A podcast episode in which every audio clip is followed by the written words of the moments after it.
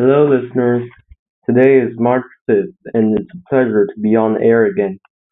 As the weather turns slowly from the bone-chilling cold of winter to the pleasant warmth of spring, everything seems to have come back to life in the northern hemisphere. However, not all is at peace in this world. In Europe, a new, terrible conflict has arisen in recent days. I am talking, of course, about the Russian military action in Ukraine. When talking about this conflict, I will try to be as subjective as possible and careful in my personal analysis. First, I will talk from the Russians' point of view about why they are doing this.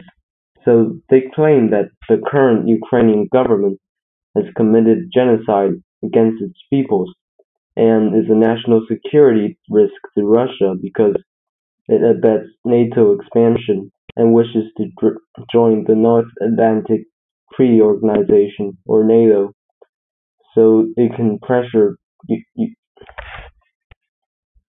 Russia and strengthen the position of the West. I have no means of verifying this, but I think it is the truth.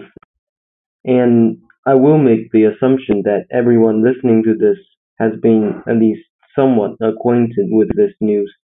Personally, I didn't expect the Russians to actually use military force to enforce their claims, but even now, I don't think they're really gonna achieve the objectives they had in mind when starting this, but they might eventually win the war with their military strength, but to achieve the objectives they placed for this military operation would take much more than just military uh, success.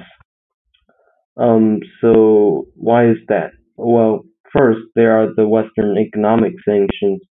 Recently, the Russian banks, at least some of them, were moved out of the SWIFT system, one of the most important international digital transaction platforms.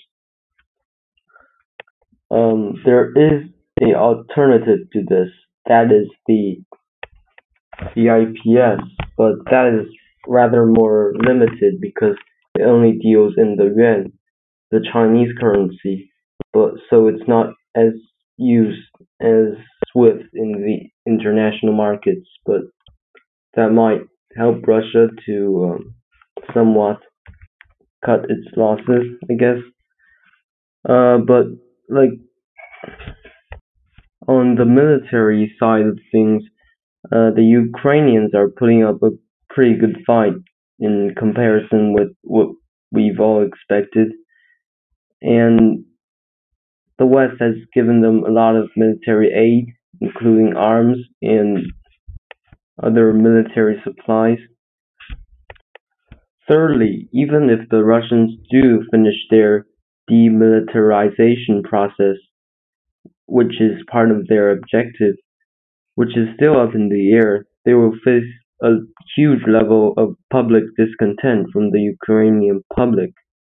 Also, I've heard on some Western media outlets that they predict that if the Russians do fail, it might even invoke a public uprising or military coup in Russia itself. Though that possibility is really low, it is still within the realm of possibility and has to be considered. I mean, like a few months ago, nobody would have thought that the international community would be where it is now, dealing with the Ukraine crisis. So, who knows? And that's my um, personal view on this. Uh, don't take it too seriously, and um, have a nice day. Thank you for listening.